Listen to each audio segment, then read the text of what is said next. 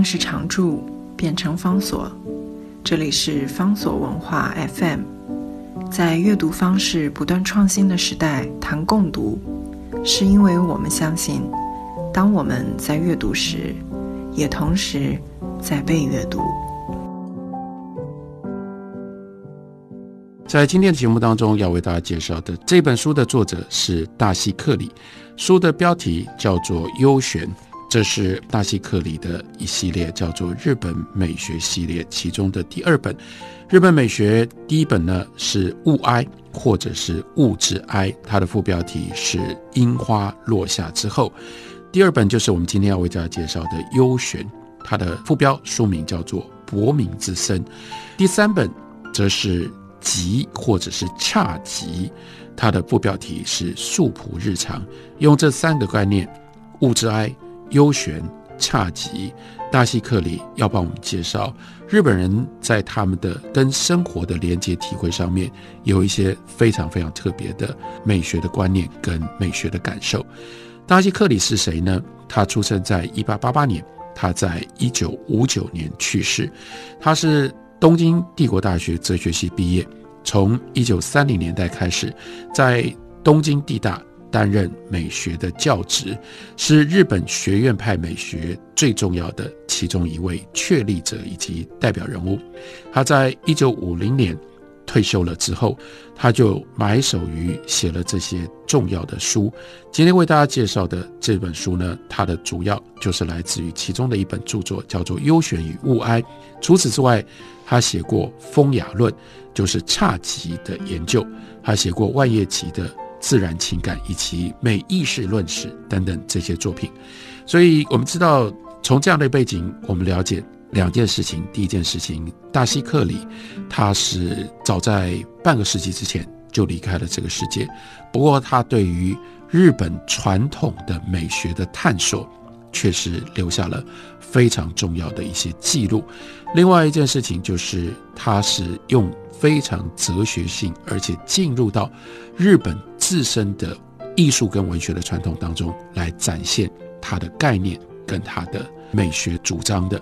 所以这本书优选，一方面当然就是告诉我们，如果简单的来说，就像是跟另外一本听众可能知道的古崎润一郎的《音译礼赞》。一样，就是要告诉我们，当我们在看到日本的美学的时候，阴影或者是幽玄，也就是光线透不到的地方，或者是正因为光线所造成的你看不到、看不清楚的这些地方，跟那种感受，对于日本的美学如此的重要。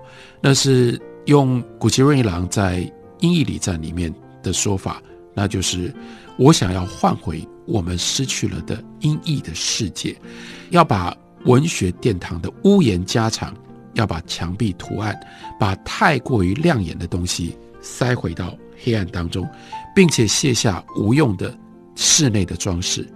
我希望有至少有一个这种房子，试试看会变成发生什么事。在英译礼赞当中，其实古奇润一郎他就是在对于现代的文学。用传统日本的概念做了一个批判，意味着文学不应该把这么多的东西都揭露，让我们看到，不应该把所有东西都放在太阳底下，放在光亮底下，所有东西都在光亮都在太阳底下，反而有一些东西我们就永远不能体会。而在日本的传统文学跟艺术当中，这种看不清楚，或者是。没有办法用这种方式予以掌握的，往往才能够带给我们最深刻的印象跟最深切的体会。我们可以从这个角度了解大西克也所讲的幽玄，大致也是这样的一种概念。不过，另外他跟古奇润一郎很不一样的是，他追索乃至于帮我们展现幽玄是两个重要的来历，一个来历是联系到佛法。佛教传入到了日本之后，在日本以叫做本地垂基的这种概念或者这样的一种精神落地生根，生根了之后，就产生了独特的幽玄的美学。幽玄的美学告诉我们，美是朦胧的，是寂寥的，是不可言说的一种深刻的真理。所以日本人经由佛法的改造，他们了解了要怎么样只在必要的地方展现光亮，所以在隐蔽的地方就产生了幽玄。另外一件事情是，大西克里在这本书里面，其实并不只是要告诉我们幽玄的重要性，以及在日本幽玄的这个美学。是如何形成的？它是放在叫做日本的歌道，也就是帮我们追索什么叫做和歌。为什么日本会有和歌的这种文学的形式？日本这个和歌文学的形式怎么样？经过了各种不同的变化，然后从开始的时候把幽玄当作是一种风格，后来产生了非常明确的幽玄体。把它放在和歌实体当中，变成其中地位非常高的一种体一种写法。所以这个是这本书。另外，我们如果对于传统的日本文学有兴趣的话，大西克里也就等于在这个书里面帮我们整理什么叫做日本的歌，什么叫做和歌，什么叫做日本的歌道以及歌学。另外一件事情到了后面，从幽玄又联络上了能乐。什么叫做能剧？然后能剧为什么会用这种方式来表现？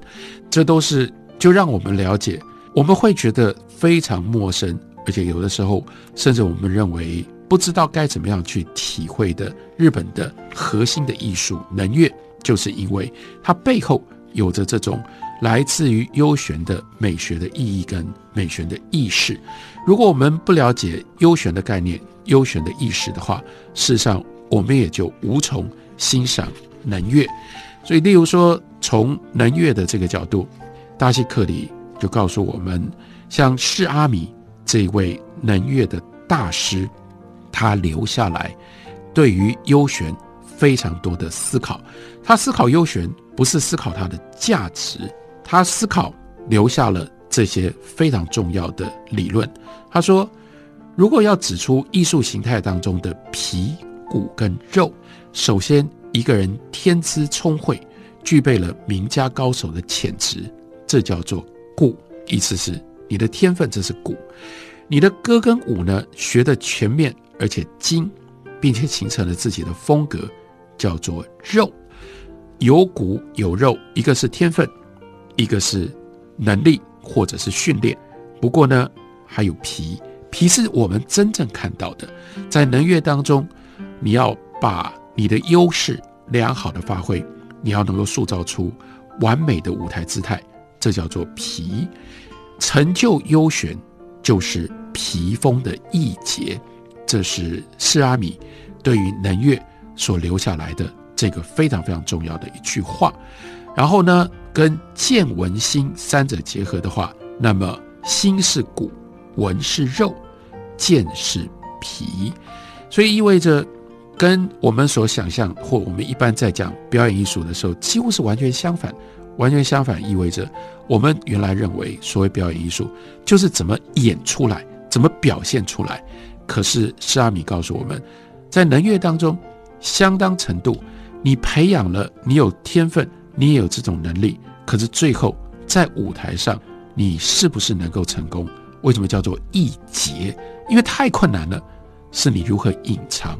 而不是你如何表现，所以另外有这么一段话，叫做“凡优选之物，在佛法，在王法，在神道，而不在于我。”所以，我们如何展现优选，或者是为什么要展现优选？这就是像在能乐当中，你要让人家看不到演员，你要把自己的自我给隐藏起来。所以，关键在于圣气之势，自身自远，柔和却不负于物，姿态调和。用这种方式，我们才能够了解优选。五行明镜是优选，见识是优选，言识是优选，鬼神也是优选。不知道真正信理者，不能言优选。这个大西克里帮我们解释说，在古代原始形态的优选的概念，到了藤原进程，把这原始形态的优选呢。一直摇摆在一般的价值概念还有形式概念当中，是到了歌道还有能乐，到了歌道是在藤原俊成在能乐上面则是四阿米，所以他把这两种含义融合统一，并且发展出更高的层次，这是一个理想。所以，因为有了藤原俊成的这个变化，因为他忠于这样的一种美的理想，所以就使得他的和歌的创作朝着这样的一种方向去前进。从藤原俊成又传到了藤原定家，藤原定家再把藤原俊成融合为一的这种优选的概念，又把它分离开来，把它变成了有心的一种概念。同时，他把优选的概念变成了一种形式，所以在价值跟形式当中，这一直不断的摆荡。这就是大西克里为我们整理日本和歌史其中。最重要的一种方式跟最重要的一条脉络，这是今天为大家介绍的这本书《优选博明之声》。